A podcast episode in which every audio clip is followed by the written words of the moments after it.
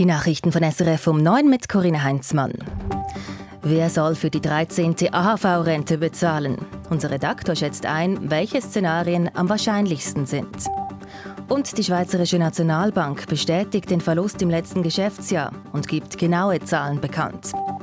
Das Wetter im Norden oft bewölkt und stellenweise Niesel, sonst freundlicher und im Süden ziemlich sonnig.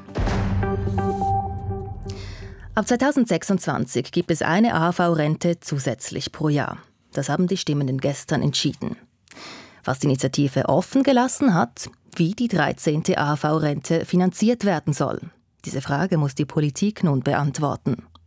Inlandredakteur Matthias Strasser sagt dazu, am wahrscheinlichsten ist, dass man da über höhere Lohnbeiträge von Arbeitgebern und Arbeitnehmern sprechen wird. Wir kennen das System.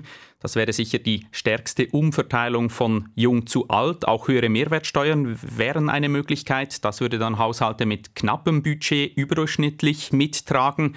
Und dann gibt es eben auch noch weitere Hebel, die jetzt in der Diskussion sind oder wieder in die Diskussion kommen. Ein höherer Bundesbeitrag an die AHV, also letztlich Steuergelder, das ist ein Vorschlag.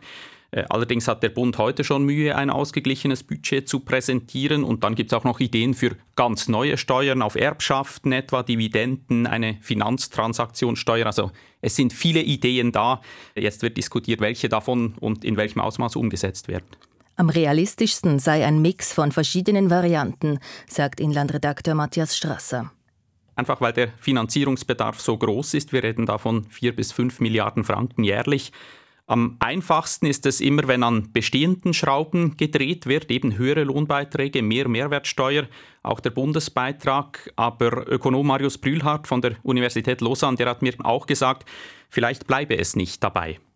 Ich denke, ab heute sind Dinge vorstellbar, die gestern noch kaum vorstellbar waren. Also gewisse Tabus werden möglicherweise zur Diskussion stehen, zum Beispiel eine Anpassung der Schuldenbremse oder auch Steuererhöhungen auf Stufe Bund kann man nicht mehr ganz ausschließen. So Brühlhardt eben auch, weil auf Stufe Bund die Wunschliste lang ist. Die Armee soll gestärkt werden. Es kommen weitere Abstimmungen auch mit potenziell hohen Kostenfolgen. Im Sommer etwa äh, zu den Krankenkassenprämien. Also die, die Wunschliste, die ist lang im Moment.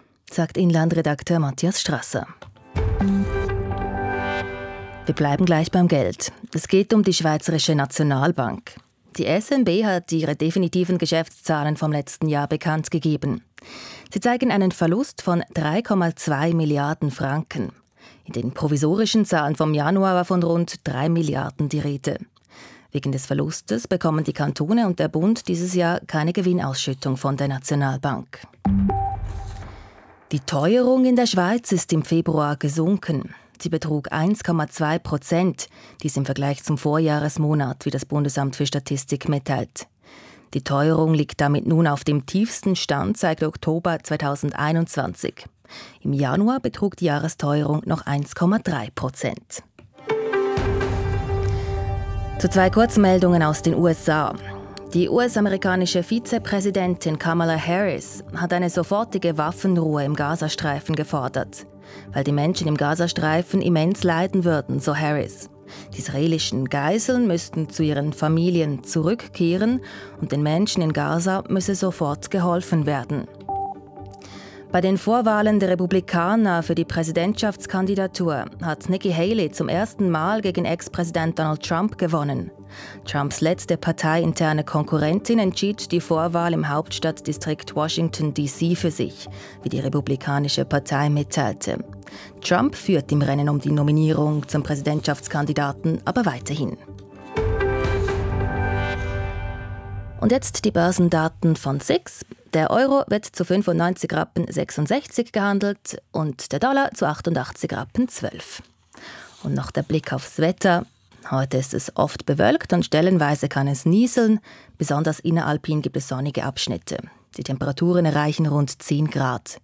Im Süden wird es im Laufe des Tages immer sonniger bei 14 Grad. Das waren Nachrichten von Radio SRF, verantwortlich Yvonne Lambricker.